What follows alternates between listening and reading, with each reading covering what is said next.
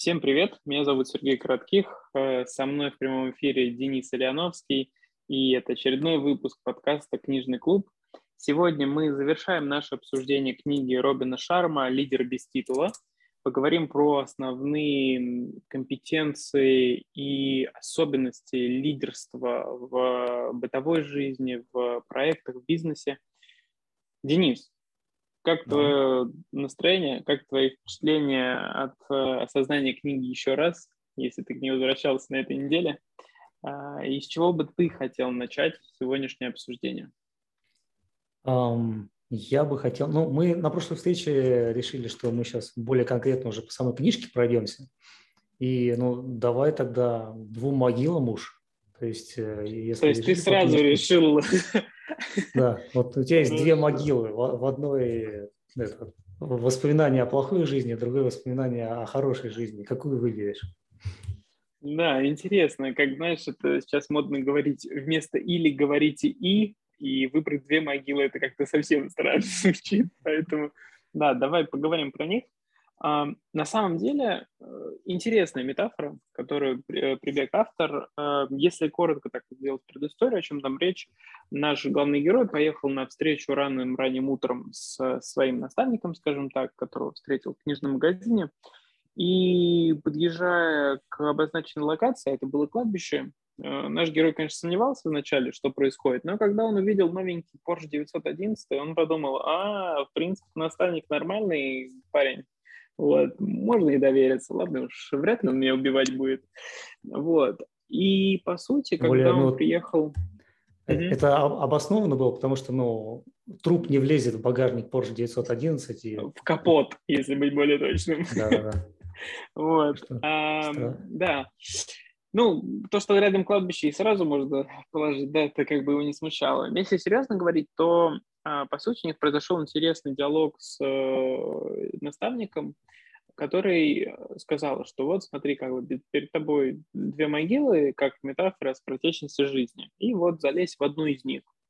Он залез, соответственно, там сначала в левую, по-моему, в которой лежала табличка, какая-то такая глиняная или что-то в этом духе, на которых было написано 10 э, сожалений людей перед смертью. Ну и там, соответственно, там, я не буду, наверное, сейчас конкретно к тексту, да, там более страницы это все написано. Эм, если коротко, то там было написано о том, что люди сожалели о том, что они многое в жизни не попробовали, что не нашли в себе решимости а, проявить себя, э, что не успели, скажем так, а, осознать вообще, а зачем им эта жизнь была. А, их мучило сознание того, что они не отважились на риск, э, что-то попробовать, что никого не вдохновили, что упустили возможности, которые у них были в жизни, и то, что, по сути, они не реализовали свои таланты. Нашего героя очень сильно впечатлила эта табличка, и он такой подумал, о, сейчас я, значит, залезу во вторую, а там, наверное, что-то будет хорошее.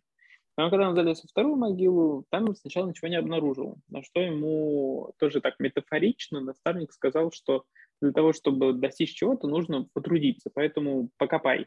Вот.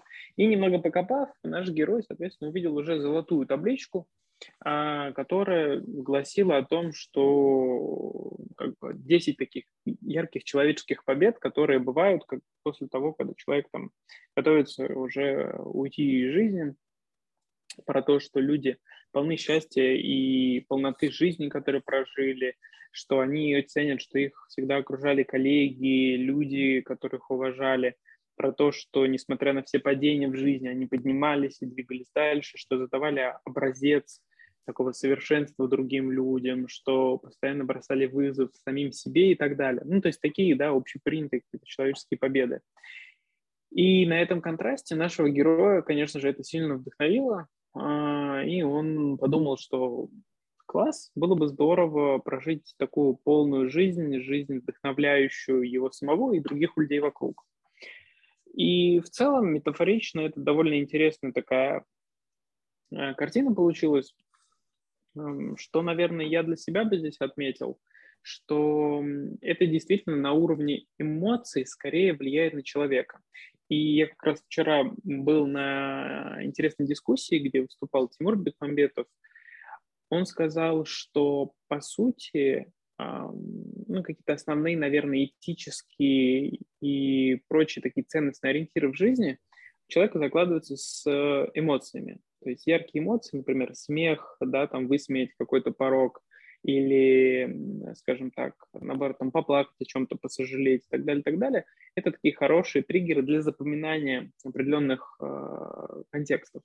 И в данном случае, вот, да, сейчас уже видя этот опыт с разных сторон, я понимаю, что а в целом, наверное, действительно так, то есть вот через эту эмоцию, через проживание у нашего героя появилась возможность увидеть разницу между тем, как разные модели поведения, разные подходы к жизни а, могут вылиться в итоге. Потому что, ведь мы в прошлый раз говорили, да, модели поведения, они имеют накопительный эффект.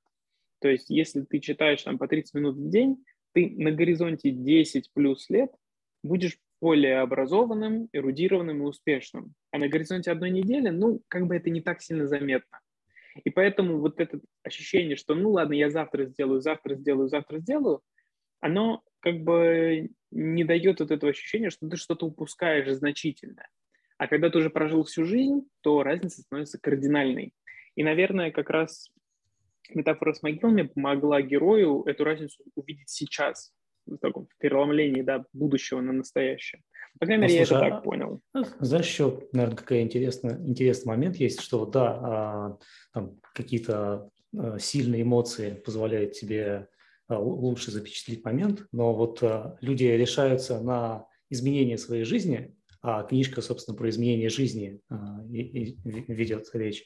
Вот люди решаются на изменение жизни в, на пике, на, на нижнем пике, то есть когда у них все плохо, то есть вряд ли найдется человек, который там, О, как здорово, как классно, я так хорошо себя чувствую, самое время все изменить. Ну, ну, вряд ли это ну, произойдет. Кстати, да, я согласен, да. И, ну, собственно, на, на что, наверное, и книжка ориентирована, и, опять же, религии на что ориентируются, это вот поймать человека на, на склоне а, эмоциональном и дать ему какое-то там, направление для развития, потому что вот на, на этом склоне ему как раз самому хочется, хочется что-то поменять. Я с тобой соглашусь, и во многом, наверное, поэтому, да, там есть такие отсылки, что э, страдания, они как раз мотивируют нас что-то поменять в жизни, что человеку необходим определенный уровень стресса, чтобы он, в принципе, да, поддерживал какую-то такую новаторскую деятельность, э, придумывал какие-то новые решения.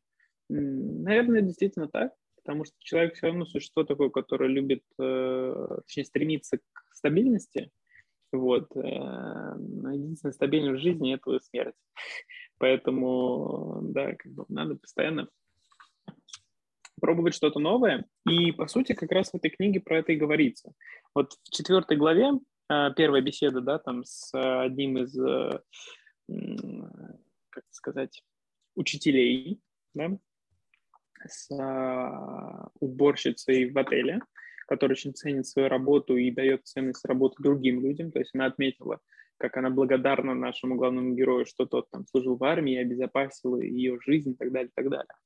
А, она как раз говорила про пять правил а, лидерства, а, в которых есть аббревиатура английского слова «образ», «image», соответственно, говорящая о чем? О новаторстве, о мастерстве, искренности, характере и этике лидера. Вот я бы для начала про эти пять правил поговорил, потому что они, наверное, закладывают как раз общий концепт э, мышления лидера, если так говорить, в жизни. И первый из них как раз новаторство. Он э, ровно о том, о чем ты сказал, что требуется какое-то э, такое дискомфортное состояние для человека, чтобы он э, старался придумывать решения, потенциально облегчающие жизнь или развивающие человека, чтобы он проще мог к этим событиям относиться. Вот. И в данном случае я с тобой согласен, что какая-то доля стресса нужна, чтобы новаторство поддерживать. Дальше там говорится про мастерство. Вот как ты вообще для себя понимаешь мастерство? Потому что сейчас уже как сказать, есть разные точки зрения, да, там, что мастер – это кто-то ремесленник, кто работает руками, что мастер – это какой-то эксперт, э, эксперты в силу там онлайн-образования и прочего сейчас это я продюсер экспертов, я эксперт, я эксперт, это все как-то размывается. Вот для тебя вообще... экспертов. Да, тренер экспертов, я эксперт по тренингу экспертов и так далее. Mm-hmm. Я, кстати, с уважением отношусь к этим людям, потому что во многом действительно э, есть очень много качественных профессионалов, которые ну, действительно просто в онлайн-формате на больший масштаб людей распространяют свои знания, и это круто. То есть я много людей видел и из сферы там а, рисования картин, из э, колористики, из там мастер-классов по там, изготовлению условных свечек там, или еще чего-то, которые действительно в онлайне стараются людям дать возможность получить знания, которым интересно. Поэтому здесь все-таки это как-то доля сарказма, но она такая, скорее, более добрая, чем э, злая. Но все же, мастерство. Э, что, на твой взгляд, мастерство? Слушай, ну вообще это такая очень субъективная штука. Здесь очень все зависит от э, того, чем человек занимается, и можно ли это хоть как-то объективно оценить. Ну, я, например, из своей сферы могу сказать, что э, там дизайн – это практически никакой дизайн э, невозможно оценить объективно. То есть э, на него есть только субъективная оценка.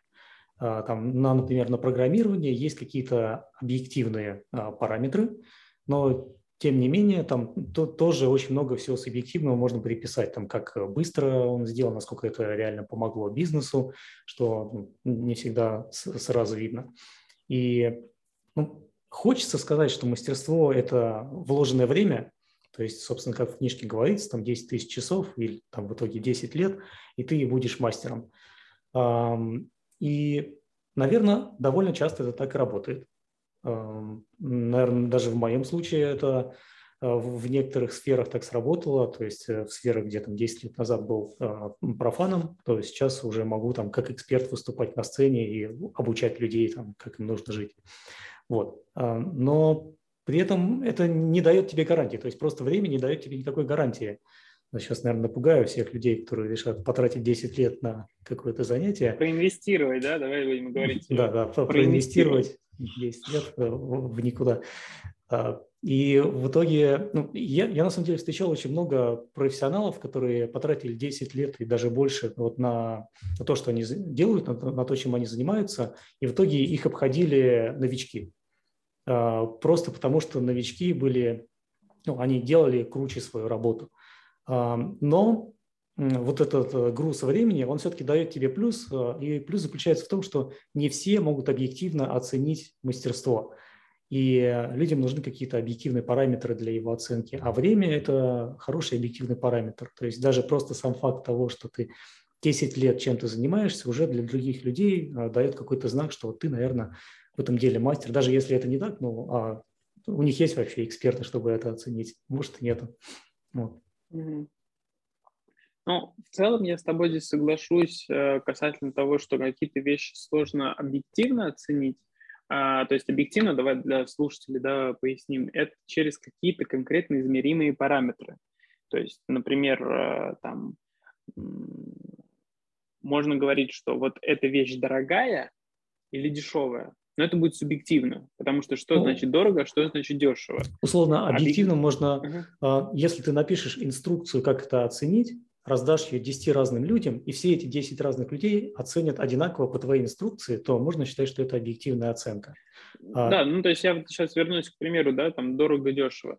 А, то есть, например, дорого-дешево – это субъективно. То есть для кого-то, там, условно говоря, поездка на такси а, бизнес-класса – это дорого, а, а для кого-то это вообще дешево, там, не знаю, человек не думает об этом.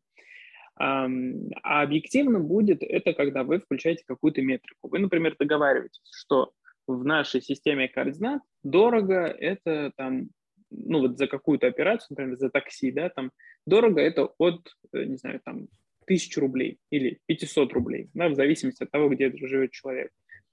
А, например, э, дешево это в диапазоне там 100-200 рублей. И вот тогда уже появляется какой-то объективный критерий, о котором, как ты правильно сказал, договорились, и относительно него разные операции или разные там какие-то ситуации оценивают и могут их как-то ну, к нужному да, э, кластеру прикрепить. Вот, соответственно, когда мы говорим про дизайн, там, маркетинг, вот те вещи, которые ты говоришь, действительно довольно сложно творческие, да, наверное, работы оценить э, объективно. Ну, наверное, только с точки зрения там ТЗ, да, что как бы есть вот такое ТЗ, оно вот выполнено там, формально. Э, наверное, ну, это единственная объективная оценка, которую можно, можно дать. Типа ну, логотип по сути, есть, да, есть. И... Там цвета выбраны, выбраны. Ну, собственно, поэтому вот э, люди творческих профессий э, чаще стараются придерживаться ТЗ, потому что там ну, есть хоть какая-то привязка. Хотя, ну, по факту здесь все оценивается на глаз. На самом деле, даже у программистов вот э, способность программиста манипулировать абстракциями – это тоже довольно субъективный параметр, который ну, сложновато будет оценить э, объективно. Да, я с тобой соглашусь. И э, вот как ты сказал, да, мастерство – это смесь каких-то объективных параметров и субъективных. И здесь мне кажется, что объективно это действительно время, время, которое человек проинвестировал в определенный вид деятельности. А при этом просто время, оно, наверное, зачастую как бы такой объективный параметр, но смотря к чему он приложен. То есть, грубо говоря, да, могут быть два человека, которые там 10 тысяч часов занимались тем, что варили кофе. Но одно дело, когда человек варил, экспериментировал, пробовал там новые сорта, какие-то разные пропорции, ему это интересно, он там учился распознавать там вкус каждого зерна, там аромат его и так далее, и так далее. А другое дело, когда человек просто стоял и механически, да, механически делал какие-то операции там у автомата, не знаю, кнопку нажимал.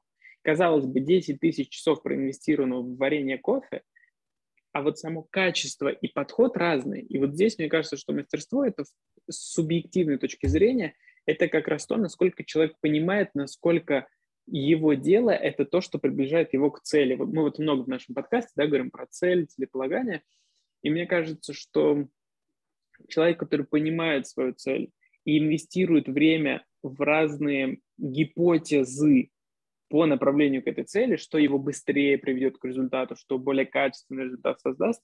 Наверное, вот эта комбинация и есть мастерство. Когда человек много всего попробовал, поэкспериментировал, э, и он понимает, как тот или иной фактор повлияет на там, систему в целом.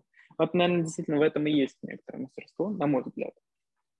Слушай, а вот ты говорил про кофе, начал говорить про кофе, и мне прям вспомнилось интервью доктора Курпатова, которое я, помню, на прошлой неделе смотрел. Mm-hmm. И он там говорил, что ну, в целом есть предположение, что у людей э, формируется одна из двух установок вот в момент созревания, то есть когда ты вот еще маленький ребеночек, э, у тебя формируется либо установка на рост, либо установка на данность. А установка на рост означает, Да, слышал что... про такую концепцию, да-да. Mm-hmm. Вот. Э, если у тебя ты вырос с установкой на рост, ну, наверное, это не ко всем сферам относится, а там в каких-то определенных сферах там у, человека может на рост, а в каких-то на данность.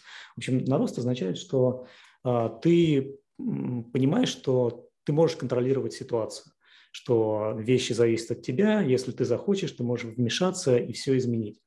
А установка на данность э, означает, что ты считаешь, что ты ничего не контролируешь, все решается извне.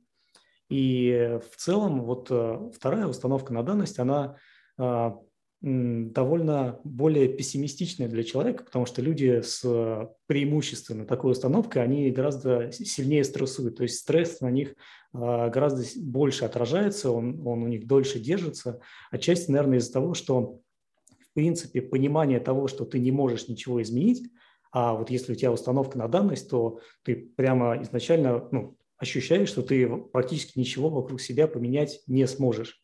И это вводит тебя в стрессовую ситуацию. По сути, ну, практически целую жизнь проводишь э, в стрессе. Просто из-за того, что ты не можешь контролировать э, происходящие с тобой вещи. А, в то же время люди с установкой на данность стресс приносят гораздо легче, и для них это больше вызовом является, чем э, каким-то подавляющим сигналом. Вот. И mm-hmm. как, и получается так, что мы как бы сами-то особо ничего не решаем. То есть у нас есть установки, которые сформировались без нашего ведома, без нашего разрешения. И мы вот с ними просто растем, а они и они, получается, управляют, управляют нашими решениями. И я вот начал думать поверх вот того, что там доктор Курпатов говорил, а по сути же, ну, вот эту установку можно поменять, если ну, не просто как бы допустим, у тебя установка на данность, и ты вот хочешь себе внушать, что я могу все изменить, там, или тебе там, друг, например, начинает рассказывать, что вот ты можешь влиять на этот мир. Но а, такие аргументы, они слабо влияют, потому что есть еще такой термин, как а, предвзятость э, мышления, предвзятость мнения. То есть если у тебя уже есть какая-то установка, то ты выцепляешь из окружающего мира а, подтверждающие mm-hmm. ее факты, и факты, которые ее опровергают, э, они для тебя имеют гораздо меньшее значение. Вот. И если вдруг э, у тебя получится понять, где именно ты игнорируешь факты, противоречащие твоей установке, причем игнорируешь их ну, без каких-то явных причин, то есть просто потому что, просто потому что ты не хочешь их принимать. А, и вот э, достаточно просто поймать себя на мысли, что ага, вот здесь как бы я принял такое решение, потому что, ну, потому что я так захотел, потому что мне так показалось. И даже просто один факт подмечания этого уже может э, способствовать э, смене вот этой установки, а, потому что кажется, что это работает хуже с эффектом плацебо. То есть эффект плацебо, он существует, это всем известно. А при этом, если людям, которые принимают плацебо, сказать, что это плацебо, и оно, скорее всего, не сработает, то а, эффективность плацебо снижается, но не до нуля, то есть она все равно остается. А, а если людям сказать, что плацебо, ну, э, это плацебо, но при этом плацебо имеет э, какой-то эффект, даже если вы об этом знаете, то эффективность плацебо снижается, но уже не так сильно.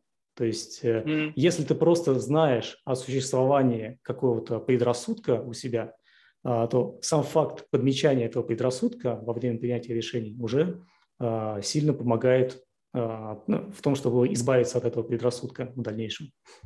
Наверное, ты знаешь, я, я как раз... Э, мне очень понравилось то, что ты сказал, потому что я думаю, для многих слушателей это будет полезно.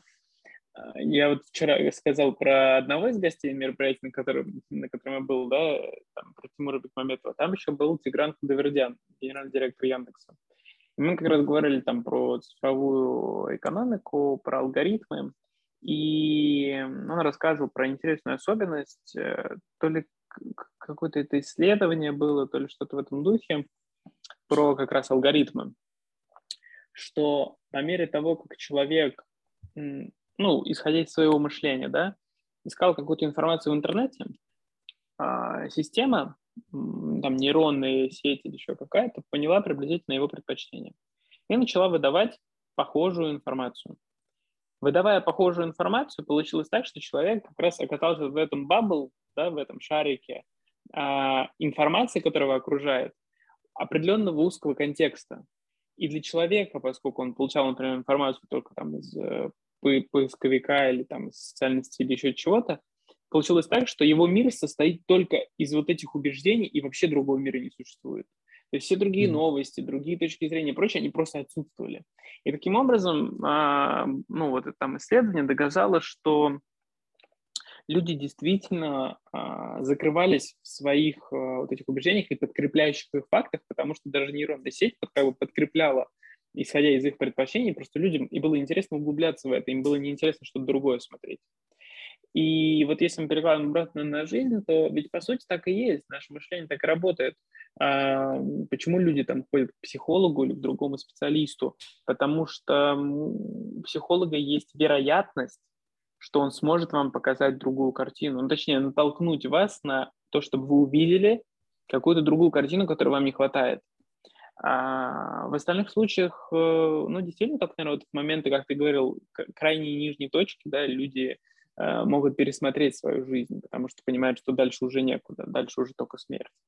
А, а так, да, мы многое не замечаем, и я и в своей жизни замечал, в жизни друзей, когда там какое-то мероприятие прошло, там, ты спрашиваешь, о чем там спикер говорил? Вот об этом. Ты такой, в смысле об этом? Он вообще об этом не говорил. Откуда там, не знаю, такие упаднические мысли у тебя? Он же, наоборот, говорил, как все хорошо и как надо там идти наверх, вперед ну как же, он же говорил там, что все плохо, и мир меняется, и мы вот все скоро там будем несчастны.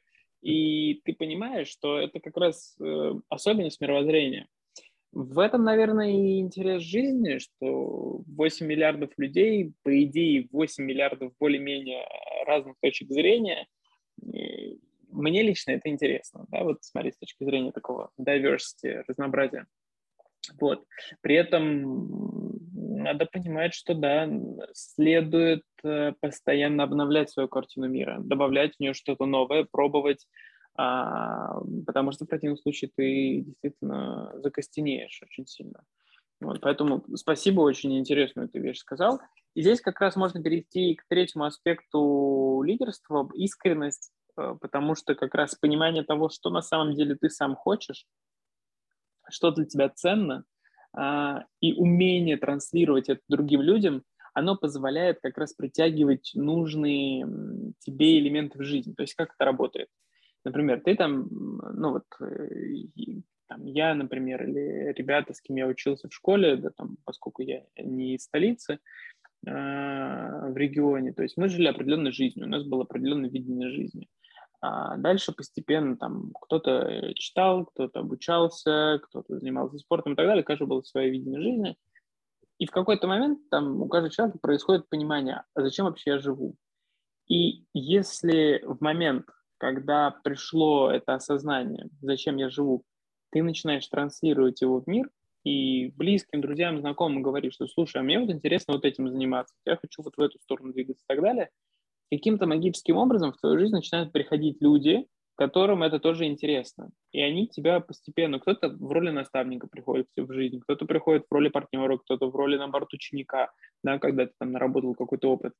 И ты постепенно в этом направлении развиваешься.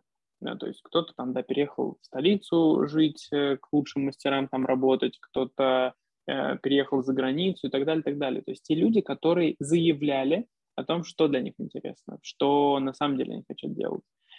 И в, моем опыте искренность действительно работает. Искренне ты можешь подойти к любому человеку абсолютно. Вот я вот на своем примере могу сказать, абсолютно к любому человеку, независимо от его статуса, будь он там, условно говоря, президентом компании, страны или еще чего-то, ты можешь подойти и сказать, вот мне интересно, например, с вами поработать, у меня есть такие компетенции, давайте попробуем. Если человеку совпадает э, запрос, он скажет, да, класс, давайте вот об этом поговорим. И ему, ну, в целом, да, там я выпускаю какие-то там, компетенции и прочие-прочие вещи, но в целом он, если ему созвучно, с тобой пообщается. Ну, ты такой пример привел интересно. положительной искренности, то есть когда искренность э, только хорошие эмоции вызывает. А что насчет плохой искренности? Ну, то есть э, искренности, а, из-за которой тебя будут ненавидеть. Э, ну, смотри, вот тут же в книге как раз написано, да, про это, я понимаю, к чему ты ведешь, что зависть и прочие вещи, которые возникают, это как раз реакция людей, которые тоже хотели бы, как ты, но по какой-то причине боятся. Это следующий пункт – характер, да, то есть важно иметь храбрость на то, чтобы отстаивать свою точку зрения, на то, чтобы понимать, к чему ты движешься, что для тебя важно. И э, в данном случае я бы как сказал, с точки зрения того, кто искренен, важно действительно понимать вот э, свои границы в плане не ограничений, а в плане того, что является твоей как бы такой территорией, если можно назвать, да, то есть твои увлечения, интересы и прочее, и отстаивать их, потому что, ну, они для тебя имеют определенную ценность. Для человека со стороны а, искренность. Просто, наверное, это моя какая-то такая парадигма, да, это, часто называют позитивным человеком. Я считаю, что если даже искренне там человек что-то говорит, что не соответствует твоим там, представлениям, это возможность как минимум увидеть жизнь по-другому и понять, что, оказывается, бывает иначе, и расширить свое представление. И, с другой стороны, э, как-то научиться, значит, это принимать. Вот.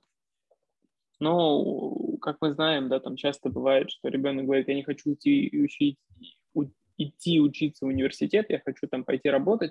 Родители ему говорят, ты что, какой работать, иди учись и так далее, и так далее.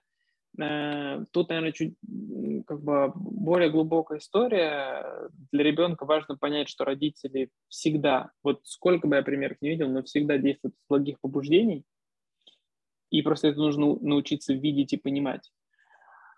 А, а для родителей, наверное, научиться понимать, что ребенку как минимум следует объяснить цель, зачем ему образование. Потому что ну, я себя помню ребенком, когда мне говорили, зачем мне там идти в университет и прочее, я такой, что вообще такое университет? Что там делают? А как вообще пары выглядят? Я там только по телевизору видел. Слушай, есть... Сергей, а, а ты же знаешь про эффект Инстаграма? Ну, вот, что люди в Инстаграм вот, выкладывают когда свою красивую жизнь, а mm-hmm. другие люди смотрят, и у них из-за этого настроение понижается, потому что ну, им кажется, что вот они не так хорошо живут.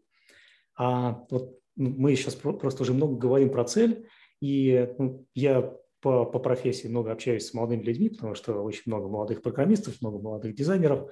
А, и есть ощущение, что вообще с целеполаганием у молодых людей ну, не так все просто. Им нелегко понять, что им нужно от жизни, там, куда они движутся. И в целом, когда они смотрят на людей, вот таких, которые говорят, что у меня есть цель, э, я движусь к своей цели, то возникает такой немножко эффект Инстаграма, когда кажется, что вот у тебя должна быть цель, а если у тебя нет цели, то ты какой-то ущербный, ты какой-то не такой. А, вот э, я даже не знаю, что хотел спросить, а просто, наверное, хотел выразить эту мысль. Возможно, ты как-то ее поддержишь и разовьешь. Да, я понимаю, о чем ты говоришь. Часто с таким вопросом сталкивался, что вот там, как бы, да, это значит, что у меня должна быть цель, а я не могу ее сформулировать, потому что я не знаю, что я хочу, что с этим делать, я на какой-то не такой. У меня на это есть э, упражнение, которое, э, скажем так, я и сам проходил, потому что я как раз человек, который, ну, лет, наверное, сколько я себя помню, ну, с 14, с 15, 16, где-то с вот этого, да, там диапазона времени, а, я искал себя и продолжаю себя как бы искать, ну, в таком широком смысле, мне просто любопытно, да, а, как-то познавать э, горизонты мира, а, в том числе там через себя и то, что меня окружает. И определенный промежуток времени, это, наверное, лет 7 точно, я старался формулировать для себя цель. А, как это можно сделать? Это можно сделать через попытки а, познать мир. Вот упражнение простое, которое, я не помню, наверное, в прошлый раз где-то упоминал, просто я часто где-то выступаю, да, и у меня может память э, меня чуть обманывать. Упражнение простое. Вы берете лист бумаги или для меня проще любую табличку в Excel, ну, там, Excel, не знаю, что вы там, Google Sheets используете и так далее, и так далее. Первый столбец у вас будет активность. А, то есть, что вы физически в глагольной форме делали когда-либо в жизни. Готовить еду, стирать вещи, а, там, делать презентации, анализировать данные, выступать перед аудиторией, там, быть старостой, а, быть спорт, там, заниматься спортом. То есть вот все, что вы делали, все активности, вы прям выписываете в этот столбец по строчкам. То есть каждая строчка – это активность. Следующий столбец а, – это столбец э, нравилось вам это делать или не нравилось.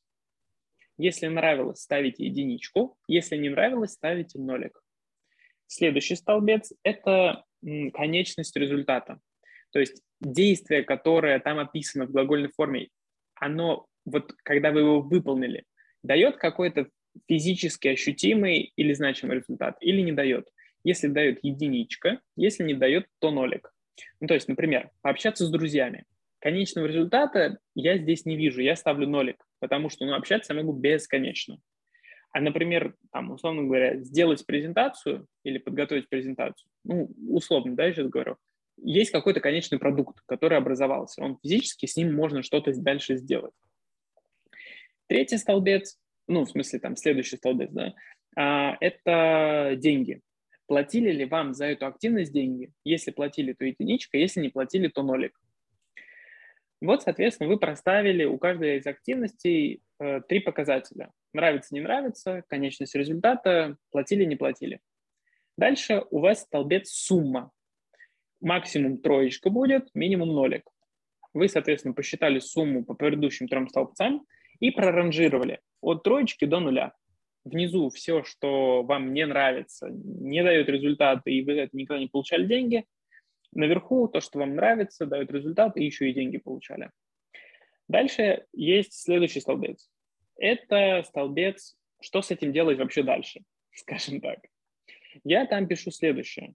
А, заниматься этим дальше самостоятельно. Ну, то есть, например, мне нравится модерировать мероприятия, фасилитировать там командную работу и так далее, и так далее. Это дает конечный результат, потому что у команды появляется понимание, куда дальше двигаться, и за это еще платят деньги. Я занимаюсь этим самостоятельно. Мне с этим классно, интересно, я оставляю себе. Другая опция – делегировать. Например, я умею делать презентации, но мне это уже не так сильно нравится, конечность результата есть, и, в принципе, за это можно получать деньги. Значит, я могу делегировать своим членам команды это делать, потому что они будут приносить деньги себе и мне, соответственно, и при этом они, ну, кому-то это нравится, этот человек будет этим заниматься. То есть я могу делегировать какую-то активность. Есть история с тем, чтобы перестать что-то делать. Например, эм, ну, условно говоря, там, условно сейчас скажу, там, сидеть по часу в соцсети там, или по несколько часов в соцсети. Мне это вроде как нравится, но результаты не дают, и деньги за это не платят. И как бы какая ценность, непонятно. Поэтому как бы я могу перестать делать это.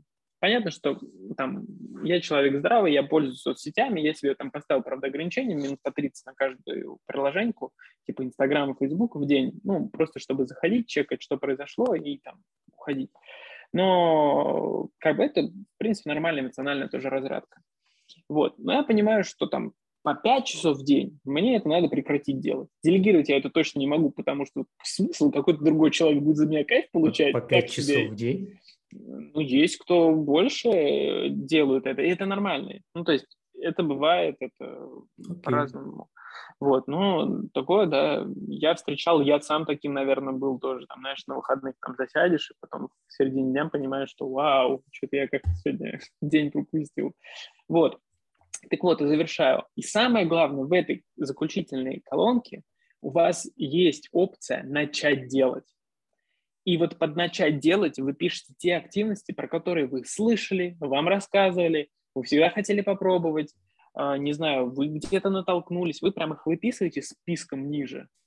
И постепенно выбираете, какую из них вот вы в ближайший, не знаю, месяц попробуйте сделать. Например, ходить на актерское мастерство, а, попробовать рисовать картины, а, попробовать погонять в картинге, э, там, попробовать изучить новый язык, с кем-то там, не знаю, знакомиться с новыми людьми, еще что-то. Вы пробуете, и дальше там через квартал или там полгода вы возвращаетесь в эту таблицу и ставите заново галочки, перераспределяете. В чем смысл этого упражнения? Смысл этого упражнения в том, что э, выписав активности, некоторые вот эти объективные методы, ну, субъективно-объективные методы, да, так назовем, э, сделав, вы можете понять, чем вам нравится заниматься. А самое главное, если вы сделаете это условно там с периода детского сада, с детства, вы поймете, эм, тенденцию, а чем вы всегда занимались. И это очень хорошо ляжет в вашу концепцию того, а в каком направлении приблизительно вот эта ваша жизненная миссия может быть. Я для себя как понял? В школе я был всегда там старостой, организовывал какие-то мероприятия, а, вокруг себя людей сплочал, и так далее, и так далее. Это могло быть плохо, хорошо, я не знаю, да, там как бы людей много, тоже каждый по-своему относился. Но для меня это было интересно. И я для себя видел какие-то результаты в этом положительные. Например, в университете то же самое было. Я был старостой там, основной группы, языковой группы, как-то старался там активно в всяких волонтерских мероприятиях участвовать, рабочих и прочих, прочих. То есть проявлял такую лидерскую позицию. То же самое проявилось потом на работе. И я понял, что мой, в принципе, спектр активности – это познавание новых знаний, передача этих знаний, почему я в том числе сейчас преподаю в университете там, или провожу тренинги, фасилитации. Это как раз командная работа, модерация, фасилитация командных историй, сплочение, обозначение там, визионерства и лидерская позиция, то есть вести за собой людей, быть спикером на мероприятиях и так далее, и так далее. Вот как бы я для себя понял свой вектор и, соответственно, постепенно к нему двигаюсь. Вот это, наверное, ответ на твой вопрос. Мы, конечно, растянули чуть эту тему, но я думаю, что для многих это может быть очень интересным инструментом. Спасибо. А, и я могу еще добавить коротенько. А, давай, давай. Не, не обязательно пробовать только то, что ты умеешь. Можно пробовать то, что не умеешь. А, я не помню сейчас, кто именно сказал, по-моему, я в каком-то из пацанских пабликов прочитал цитату миллиардера, что если бы я в своей жизни делал только то, что умею делать, то до сих пор бы мел улицы. Вот. А в этой книге тоже так написано, что важно пробовать новое, потому что старыми методами к новому результату не прийти. Вот, и это как раз про ту же стагнацию, о которой ты говорил. Вот. А, давай сейчас чуть вернемся к книге. Соответственно, mm-hmm. в четвертой главе заключительное пятое правило было – это этика. Я вообще этике в жизни большое внимание уделяю. Вот. Если коротко говорить, то этика это, – это такие общечеловеческие правила поведения, честность, благородство, э, вот как бы такое понимание значимости другого человека и так далее, и так далее. И я считаю, что это очень важно.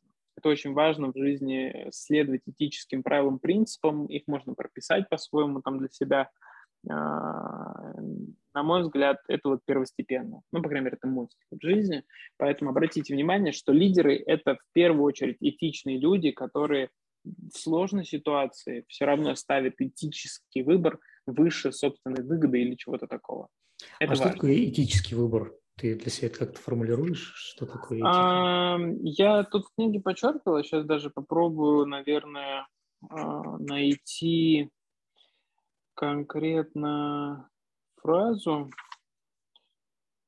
Пум-пум-пум. Ну вот тут написано несколько таких важных э, правил. Значит, быть честным, надежным, пунктуальным и обращаться с людьми так, как э, всем нам хочется, чтобы с нами обращались. Дальше.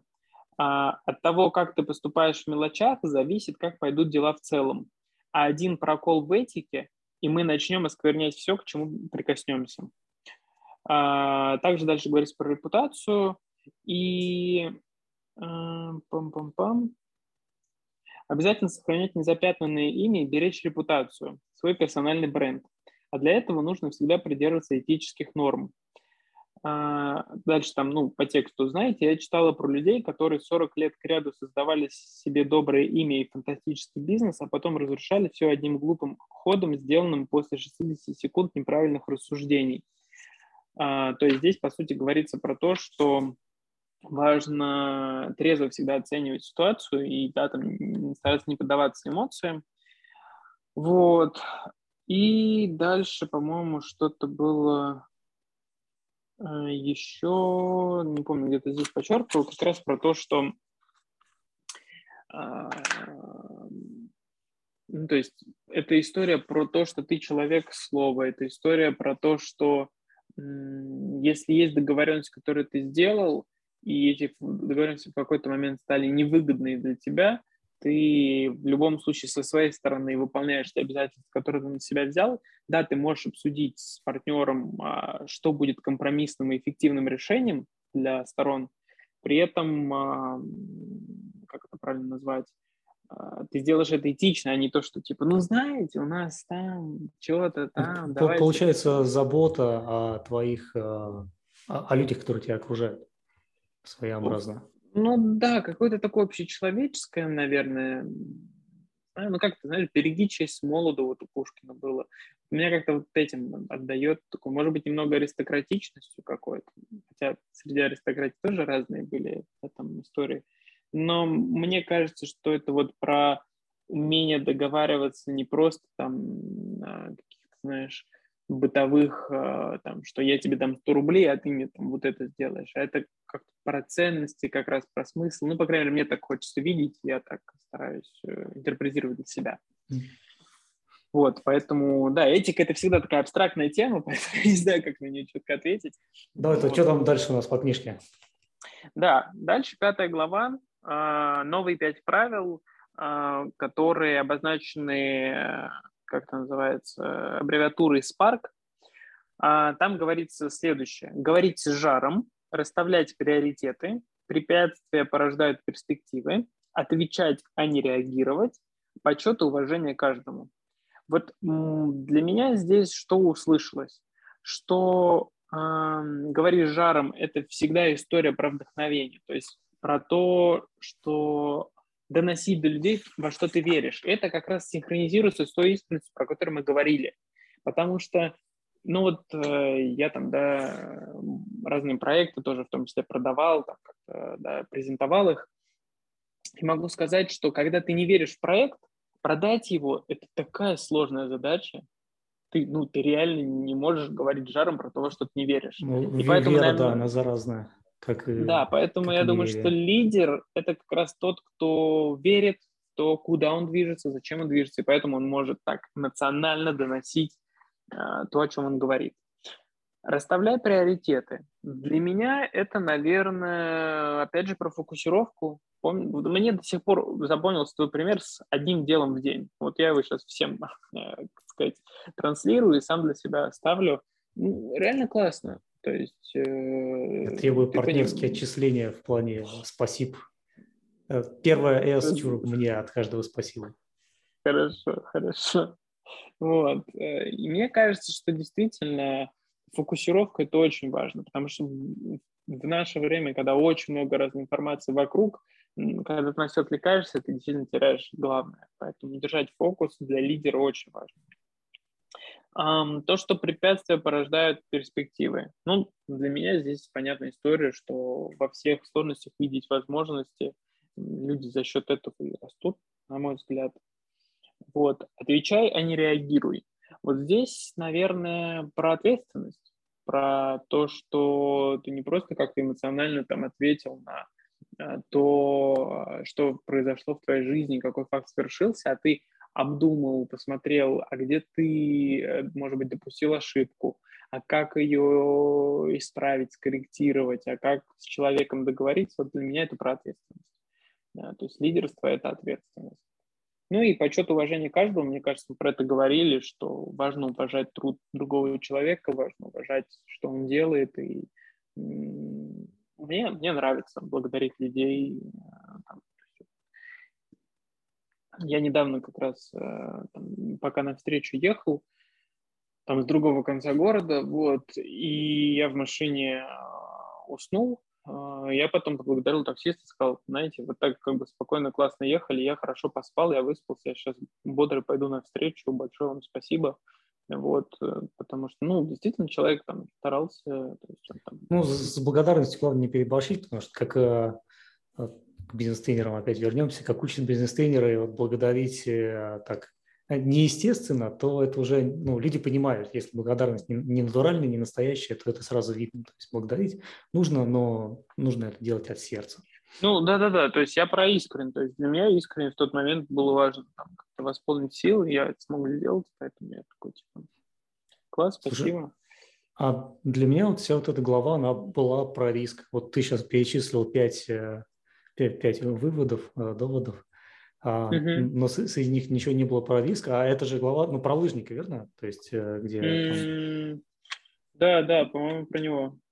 Вот, и он как бы связывал свое там увлечение лыжами с тем, что, ну, и в жизни тоже полезно и нужно рисковать. Вот. Uh-huh. И, ну, э, риски очень часто переоцениваются. То есть, когда ты на берегу сидишь и думаешь, что там с тобой страшного произойдет, то всегда представляются какие-нибудь там драконы, химеры, конец света, а потом, если реально оказывается, ну, оказываешься в этой ситуации, то ну, не, не, не, так все, не так все жутко выходит. Я с тобой соглашусь. Там как раз же в конце этой главы есть такой афоризм. А, я просто вспомнил, что ты говорил в начале там, сегодняшнего обсуждения. Жизнь начинается там, где кончается зона комфорта. Э, то есть вот эта доля стресса, того, что ты вышел за привычный тебе забор твоей территории, который ты изведал уже, и ты пошел, как это в компьютерных играх было раньше, туман войны, и ты пошел э, раскрывать туман войны там, да, и ты в любой момент можешь наткнуться на противника условного, да, там, и ты такой как бы так, надо осторожно. Вот, мне кажется, да, это добавляет эмоций в жизнь, добавляет э,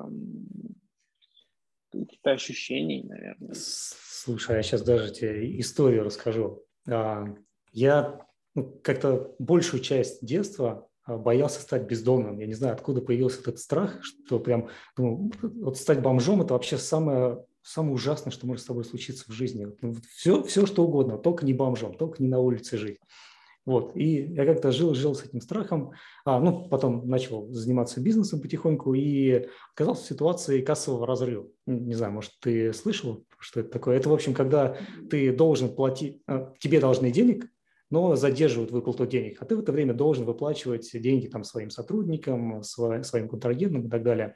Вот и получается такая ситуация, что как бы а, оказываешься в ситуации кассового разрыва, и становится понятно, что ты уже должен э, очень много, и если вот сейчас к тебе придут э, твои кредиторы и потребуют твой долг, то, ну, все, ты бомж. То есть у тебя ничего нет, тебе придется все продать. Ну, так я на самом деле и машину продал в то время. Э, и как бы все, все пойдет прахом. Э, и у меня такой интересный момент в жизни был. Я тогда жил в, э, в Диссельдорфе, и я думаю, что вот, вот сейчас вот через две недели у меня просто не будет денег. Вот физически уже не будет денег, а после этого уже начнут э, ну, долги накапывать. И э, очень страшно было стать бомжом, э, потому что, ну, непонятно почему, откуда оно пришло. Я думаю, а давай-ка, что я две недели буду ждать? Я там жил недалеко от аэропорта Дюссельдорфского, и взял все вещи, выехал из квартиры, у меня как раз аренда закончилась, и, в общем, поехал жить в аэропорт. Ну, ну, ну нужно как-то experience а, прочувствовать. И, в общем, а, две ночи, ну, получается, три дня прожил в, в аэропорту, типа, ну, прям как бездомный, считай. Ну, не, не такой долгий период. И потом уже, ну, думаю, наверное, в аэропорту уже как-то мне сейчас охранники будут там гонять. Вот э, пойду на вокзал искать себе местечко. Там есть, да, да, есть железнодорожный вокзал, я там походил по нему, смотрю, ну, здесь, здесь вроде люди ну, особо не ходят, а здесь можно будет поселиться. Ну, то есть в целом у меня в это время деньги были, а, и я как бы мог себе позволить э, нормально еще существовать, но как-то захотелось взглянуть в лицо своему страху, и оказалось, да, да не страшно все. То есть и сидишь там в аэропорту, работаешь себе, вот, вот у тебя компьютер на, на коленках, вот э, хочешь побыться, вот иди здесь спортзал есть, там, вот, ну, пожалуйста, можно ну, пройти в спортзал в душевую, там и ну, на вокзале местечко довольно хорошее. Ну, хорошо, ну, повезло мне, деньги перечислили вовремя, я как бы э, вовремя слетел с с иглы бомжевания. но, но в целом... Слушай, ну довольно... это интересный опыт, да, то есть как-то... Даже, по-моему, у кого-то из философов раньше было такое добровольное как-то на некоторое время добровольно уйти вот в такую жизнь, чтобы прочувствовать другие грани, скажем так. Вот, ну и ну, в целом оно, э, правда, ну, нет опыта такого, знаешь, долгого, продолжительного периода времени, но э, кажется, что оно все-таки не, так все страшно. И э, пока ты можешь там работать, пока ты можешь ну, что-то полезное делать для людей, что-то хорошее случится. И ну, как бы это не, не безнадежная ситуация, оказывается. Ну, да, знаешь, я тоже размышлял много об этом. Наверное, просто у каждого есть мысли о том, что вдруг у меня в один день ничего не останется. Ну, это как-то такой уровень безопасности базовый, наверное, еще там с доисторических времен. Эм, и мне кажется, что в современном мире э, с тем, как он развит, как все устроено, в принципе, довольно, как-то фраза такая была, довольно сложно умереть физически. В том mm-hmm. плане, что всегда кто-то позаботится. Ты там действительно можешь пойти в условный Макдональдс, устроиться на работу. Ну, если ты как бы еще более-менее адекватный человек, вот, скорее всего, тебя там все равно куда-нибудь допримут, да. То есть там покушать всегда что-то будет. Э, в крайнем случае есть там, не знаю, какие-то друзья, знакомые, у которых там тоже можно побыть.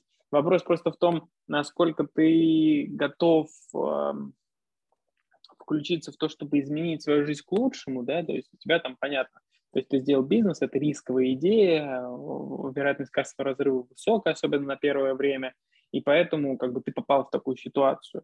Вот. Сложнее, когда ты ну, живешь теми моделями поведения, когда ты постоянно попадаешь в кассовый разрыв, у тебя постоянно что-то не клеится, и ты при этом еще как бы перестаешь предпринимать попытки как-то изменить ситуацию. Вот тогда действительно как бы грустно, но и то э, там какой-то есть период жизни, да, когда даже люди там без э, места для проживания, будучи совсем бездомными, э, ну, там, в России, ну, в Европе, наверное, чуть попроще, там, в силу климатических особенностей в России, да, там, зима – это вообще это время, когда совсем грустно. Но в целом, а, имея голову на плечах, да, То есть всегда ну, есть какая-то такой прям супер линия, от которой можно оттолкнуться. Да. Угу. А, а также в целом мы идем к тому, что у нас ну, общество все больше на сервис э, концентрируется, а сервис – это как раз работа головой. Вот, и получается пока что, ну, пока у тебя есть голова на плечах, пока там есть какие-то знания, то есть э, не все так плохо, не все безнадежно. Да, ну тут понимаешь, тут еще, конечно, особенность все-таки, да, там нас э, разные люди слушают. Конечно, сложно, когда у тебя есть семья, например, там двое-трое детей – и там ты мужчина, и ты остался без работы, и там никто больше не трудится. Я, я прекрасно понимаю, что это ситуация э, непростая. И здесь, наверное, ну вот если так говорить с точки зрения развития личности, когда ты один, как бы попроще, да, ты, ты можешь работать над собой, свои какие-то вопросы решать и прочее. Когда у тебя появляется семья, то в этот момент как будто ты, ну, действительно как-то больше ответственности берешь, потому что, ну, как минимум, там дети, ну, да. да, которых там до 18 лет плюс-минус ты обеспечиваешь условия жизни и прочее. И здесь, наверное, нужно быть внутренне сильным и готовым. То есть, ну когда... и можно сделать вывод, что если хочешь работать над собой, делай это до заведения семьи. Да, да, однозначно. То есть начинать работать, ну, я бы так сказал, нач... Э, работать над собой – это жизненный процесс в целом, вот. А начинать работать над собой стоит до появления детей, и дети – это все равно определенный осмысленный шаг. То есть, когда ты понимаешь, что да, с этого момента меня станет, условно говоря, уже не один, а два, э, ну, там, плюс супруга, просто, ну, как бы я считаю, что супруга как партнер – это все-таки самостоятельный тоже элемент, и там, э, я, конечно, понимаю, как мужчины, так и девушки в партнерстве могут быть более инфантильными, и получается, что тогда один вообще всех тянет.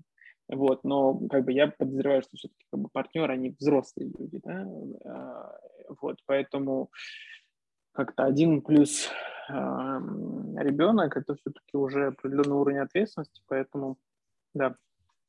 Ну, мы поэтому про лидерство и говорим, мне кажется, но все очень сильно взаимосвязано. И здесь, наверное, я бы к шестой главе перешел, да, чтобы постепенно тоже завершали. Следующие пять правил лидерства, я напоминаю, все эти правила, если их выписать в отдельный список, в отдельный лист, это прям такие основы модели поведения лидера. Просто делая вот так, как написано, вы, скорее всего, приблизитесь к определенному позитивному результату. Соответственно, здесь э, блок на человеческие отношения в шестой главе и аббревиатура такая human, э, человек в переводе с английского. Соответственно, первое – услужливость, второе – понимание, далее – общение, забава и забота.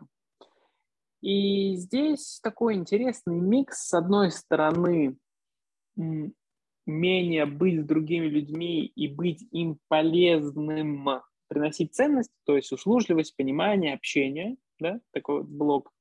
И другой, ну, и там забота в какой-то степени. И с другой стороны, э, забава, как некоторая эмоциональная отдача, которую ты для себя получаешь, да.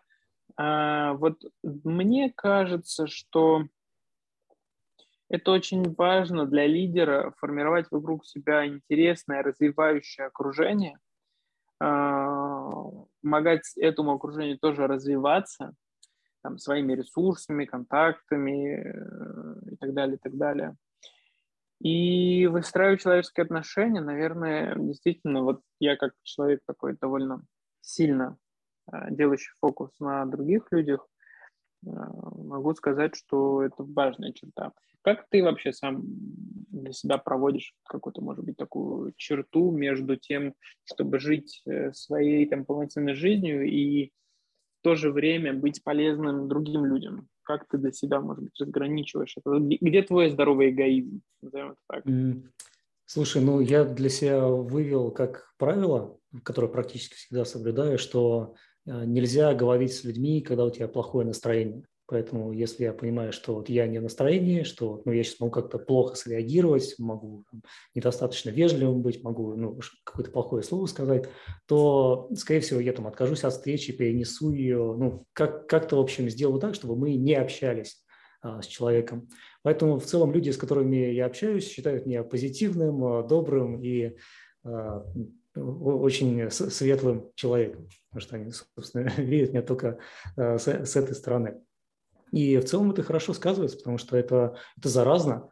И когда люди видят в тебе какую-то энергию, когда люди видят в тебе э, позитив, то они этим же тебе обратно и оплачивают. Вот. Ну и, соответственно, э, если вдруг ты с кем-то поговорил, когда тебе самому было плохо, то ты и другом, ты на другого человека тоже это повесишь. Ну, а как бы оно тебе надо, э, особенно если это твой коллега, и вы вместе с ним одно дело делаете, получается, что ты взял и поперезаражал весь свой коллектив, свои, свои холеры. Вот. То есть, по сути, ты говоришь, как-то сейчас, конечно, не очень здорово говорить про условно там, вирусы и прочее, при этом ты говоришь, что вот это настроение, оно так и передается, и важно так же, как и с физическим здоровьем, да, с эмоциональным здоровьем относиться. То есть, если у тебя эмоционально сейчас непростой период, то лучше воздержаться от контактов с людьми, и да, дать да. себе возможность восстановиться. Ну, и, как, если ты чихаешь, у тебя там сопли текут, ну, не выходи ты на улицу, не, не ходи ты в офис. Я, кстати, э, из офиса еще до коронавируса всех выгонял сопливых. То есть, э, если только кто зашмыгал, сразу, да, да давай, дружище, из, из дома. Ты это делал как? С точки зрения бизнеса или заботы о человеке? Мне интересно. А, с точки зрения бизнеса. Ну, потому что он придет, он всех поперезаражает в офисе, потом по офису сидят, не могут ничего делать. Если бы меня спросили, я бы, наверное, знаешь, как добрый злой коп, я бы, наверное, сказал, ну, конечно же, для человека ему же надо восстановиться. Видимо, он переработал, надо, чтобы отдохнул. Вот. Да, а слушай, из, а, меня, а, из а, меня не очень хороший поход бизнесмена. А как, да. как человеку, по-моему, приятнее, наоборот, ну, ходить э, на работу больным, потому что, ну, человек чувствует себя героем, как он же себя превозмогает. И, ну, даже я не... Сейчас так кажется, что я про других говорю, так, ну, и мы же сами так себя чувствуем. Я так, наверное, себя иногда чувствую, когда вот у тебя болезнь, ты превозмогаешь ее, что-то делаешь, там, э, преодолеваешь э, новые бои. Ну, знаешь, я бы про себя так не сказал. Просто я, как бы, может быть, не так часто там, э, э, свое здоровье старался запускать, да, там, исторически так посмотреть. Вот, но мне наоборот, когда я такой больной, я такой, типа, так, надо поскорее восстановиться, чтобы... То есть для меня геройский поступок как можно скорее восстановиться, чтобы быть в строю, нежели чем, типа, я сейчас дотяну до последнего, да, еще один рубеж. Вот, то есть как для меня это вот так работает. Ну, видишь, поэтому у нас разные точки зрения, поэтому от этого интереснее обсуждение. Вот, а по общению а, с людьми, что еще угу. на самом деле важно, это эмоциональность. А, ну, здесь я даже себя заставлял быть ну, более эмоциональным. Я в целом не эмоциональный человек, но прям четко наблюдается связь. Чем более эмоционально ты разговариваешь, тем а, как бы лучше люди тебя понимают, что ли. Я ну, не, не, не знаю, как это правильно выразить, но в целом эмоциональность, она в, каком, в какой-то степени работает. Да, я думаю, что многие люди именно так считывают друг друга. Э, на то мы и люди, это, наверное, да, это даже лучше работает на большое количество людей. То есть э, один на один, наверное, ну, неважно, там, как, насколько эмоционально ты разговариваешь, если а, ты достаточно... Вовлечен, вовлеченность влияет, я тебе так скажу. Вовлеченность влияет. Ну, я, наверное, с программистами привык говорить, они такие, знаешь, объективные ребята. А, а, а на большую аудиторию вот здесь эмоциональность – это прям must-have. Интересно. Ну и давай тогда седьмая глава, э, в принципе, заключительная, не считаю за самого заключения. И здесь аббревиатура shine, то есть с английского светить. Эм, и, по сути, очередные пять таких правил. Смотреть на мир непредубежденно. Э, ваше здоровье, ваше богатство. Как раз ту тему, про которую мы говорили. Живите вдохновенно, помните о близких и каждый день повышайте свой уровень жизни. Вот э, что ты на эти можешь сказать? Пять пунктов? Эм, как они Слушай, тебе мне, звучат? Мне понравилась цитата из книги, а, я не уверен, что прям один в один я перескажу, что а, как, э, как ты можешь повлиять на этот мир, если ты чувствуешь себя плохо. Что-то что в таком роде. И mm-hmm. Получается, что ну, не стоит запускать себя, а нужно заботиться о себе в первую очередь, потому что а, если ты будешь плохо себя чувствовать, а, то ну, твоя способность э, вообще хоть что-то другое делать, она сильно, сильно уменьшится. Э, я, я тут, э, ты сказал так про такую физическую часть, а я про, больше про материальную скажу, да, что разная аудитория по-разному услышала этот тезис. У меня такое довольно большое уважение к своему отцу, и он мне долгие годы старался объяснить, что такой вот, как сказать, самоотверженный альтруизм, которому я был подвержен в более юные года, он скорее более разрушителен, чем позитивен. И раньше я не совсем понимал его формулировку, а со временем до меня дошло, э, вот, э, хорошо, что вовремя, скажем так. Эм, она заключается в следующем, что если ты хочешь помочь человеку, ну, условно, там, бездомному или просто какому-то человеку, там, например, рублем, если это твой последний рубль, то подумай, на что ты завтра будешь сам кушать. То есть ты можешь ему отдать, но завтра тебе нужно будет на что-то поесть.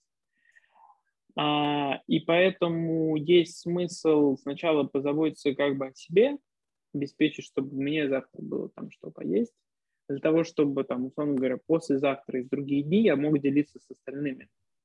И я сначала как-то, ну, наверное, знаешь, как-то юношеский максимализм и смотрел с точки зрения того, вот что за эгоизм такой, я там, я же как, я же должен там последний отдать другому, ведь э, это там вроде как правильно и так далее, а тут что это я буду думать, чтобы мне там было больше – а потом я действительно так вот посмотрел, почитал разные книги, там разные учения философские и там, прочее.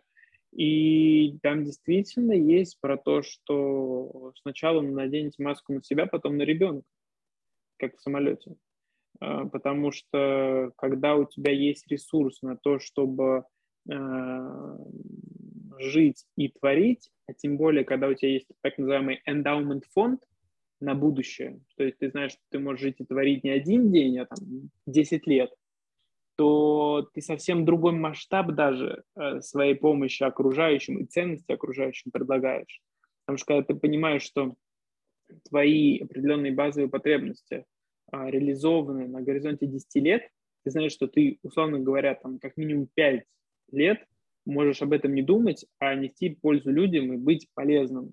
А когда ты думаешь о том, что тебе завтра нужно бы как бы там покушать и еще что-то сделать, то, ну, наверное, я могу откровенно сказать, ты в этот момент много думаешь о том, а как бы мне не столько даже помочь, а быть хорошим, чтобы на этом заработать, чтобы завтра покушать.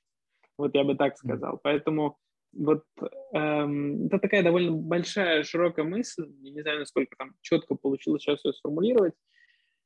Э, наверное, выводом будет, что в жизни человека должен быть здоровый эгоизм, а, и когда ты наполнен, когда ты как кувшин, да, когда ты там не последние капли даешь кому-то выпить, а когда ты наполнен и из тебя, из краев выливается, то это намного полезнее для общества в конечном счете бывает. И поэтому, когда там говорят, что вот там богатые люди, там миллиардеры, они там, типа, вот у них столько денег, зачем им?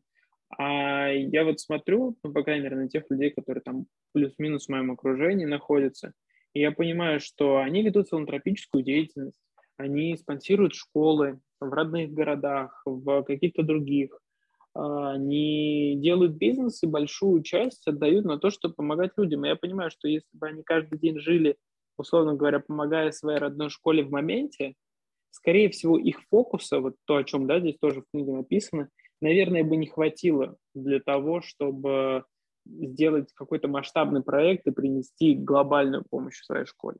И вот здесь, да, надо, надо находить эту грань, надо ее чувствовать, и это приходит с опытом, на мой взгляд. Ну, в плане денег, по книжка даже есть, она так называется «Заплати в первую очередь себе», и это главное. Да, есть такой подход, да-да-да. Вот, и как раз э, ну, это для, для собственников бизнеса тоже помогает. То есть э, делай себе зарплату. Если ты владеешь бизнесом, если ты сам в нем работаешь, то плати себе как наемному сотруднику а, а, да, и это важно, потому что ты, ты же ну, этим занимаешься, ты это собираешь, ты обеспечиваешь рабочие места. Если бы ты это не делал, то и бизнеса бы не было. Поэтому, да, это важно получить благодарность самому себе за то, что ты сделал. Поэтому вот так, так интересно происходит жизненная трансформация, скажу. То есть так, как напутствие, я просто ну, смотрю статистику по прослушиванию нашего подкаста на разных площадках, и там есть довольно большая часть аудитории в возрасте там, до 20-25 лет. А, и вот такое напутствие, как говорится, из моего опыта, голос поколения, постарайтесь понять, о чем говорят вам ваши родители. Чаще всего в их фразах, которые могут казаться не очень приятными, странными, э, может быть, какими-то там, излишне, не знаю, для кого-то материалистичными, для кого-то, наоборот, духовными и так далее, и так далее. В их фразах, на самом деле, очень много позитивного намерения, которое нужно услышать. Вот мне для того, чтобы там услышать и понять своего отца, потребовалось, ну, больше 10 лет самостоятельной жизни. Э, для того, чтобы услышать, что на самом деле он хотел мне сказать. Да, у каждого человека там свои особенности, как он ставит речь, какой интонации говорит, э, как он слова подбирает. И при этом важно услышать, важно вот этот опыт перенять, поэтому э, для всех тех, кто считает, что родители как-то к вам относятся не так или там, вставляют палки в колеса, постарайтесь услышать, что позитивного они вам желают, даже, может быть, самыми непростыми или грубыми в некоторых случаях фразами, вот, потому что это поможет и наладить ваши отношения с родителями, и получить жизненную мудрость, которая даст вам большое преимущество вот, в будущем. Вот, наверное, такое у меня сегодня странное немного, но напутствие. Мне показалось, что ты прям специально под конец ну, напутствие приготовил, потому что если бы ты этого не сказал, получилось бы, что мы закончились, закончили на мысли «заботься о себе в первую очередь». А поскольку запоминается только последняя мысль, то вышло бы, что как будто весь подкаст был только об этом. Но нет, Я нет. не готовился, искренне. Главная мысль – слушайте родителей. Не сидите на а, холодном и э, ешьте вот, Смотри, вот тут важно. Вместо «слушайте родителей» я бы сказал слышать родителей. Потому что все-таки вот э, это важно. Почему проблема отцов и детей? Да? Потому что в силу определенного меняющегося контекста общества, постоянно меняющегося, а, призмы, из-под которой, как ты говорил, да, человек слышит, она меняется. И вот научиться переводить, что тебе говорит более взрослое поколение своего опыта, который у них был там за 20, 30, 40 лет до тебя, вот это очень важно. Слушай, ну, вот. по поводу опыта даже не то, что там родителей, а там любые люди, которые тебе что-то советуют, они же в основном не со зла это делают, они советуют из добрых намерений.